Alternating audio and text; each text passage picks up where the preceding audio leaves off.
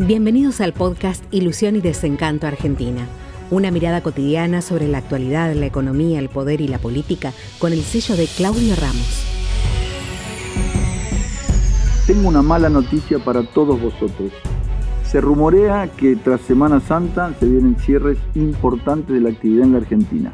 Se dice en el ambiente de fútbol, que es en el que yo estoy, pero a ver, eh, muy clara no la tiene nadie. Francia cierra, Chile está cerrando, Uruguay, qué sé yo.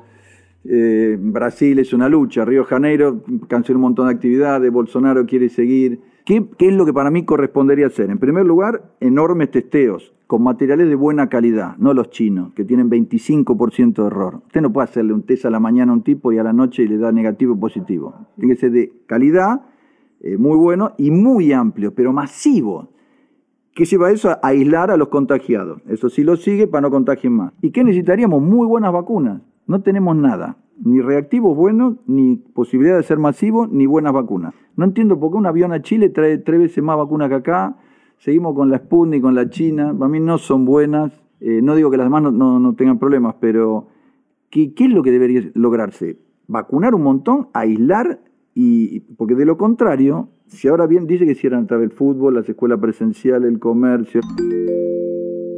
Imagínense, cerraron 92.000 empresas y comercios en la Argentina, ya hemos dicho lo que es el centro de capital, lo de San Miguel o San Isidro es tremendo, los 3 millones y pico de desocupados, tremendo. Volvemos a cerrar actividades, eso eh, va a ser durísimo, va a ser durísimo. Eh, recordemos que decían, si gobernara Macri se hubieran muerto 10.000 personas, ya vamos por 50 mil y pico con vista a seguir. Bueno, a ver, la cuestión es que cambian las cepas, eh, se, se va mutando, creo que hay mucho para revisar ahí. Yo estuve en Vietnam, les conté, un país más chico que la provincia de Buenos Aires con 92 millones de habitantes.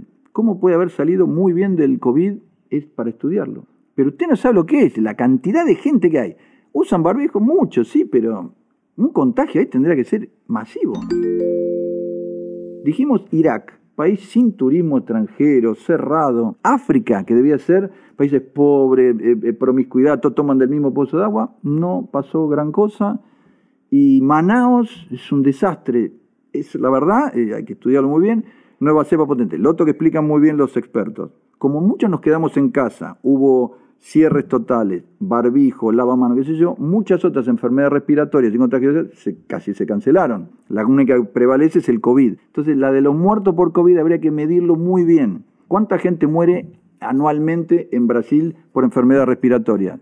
Primero habría que averiguarlo y después decir cuántos eh, muertos de más tiene. En la Argentina morían, dijimos, 36.000 personas por em, neumonías y 4.500 por gripe. Entonces, hasta 40 y pico mil, estamos igual. De ahí arriba puede ser el COVID, porque afecta mucho a los ancianos, que ya tienen, digamos, las, defensas más, más vencidas, más débiles, y ahí sí es el sector que más se tiene que cuidar y el que más se tiene que vacunar, pero los números exactos eh, están para estudiarse.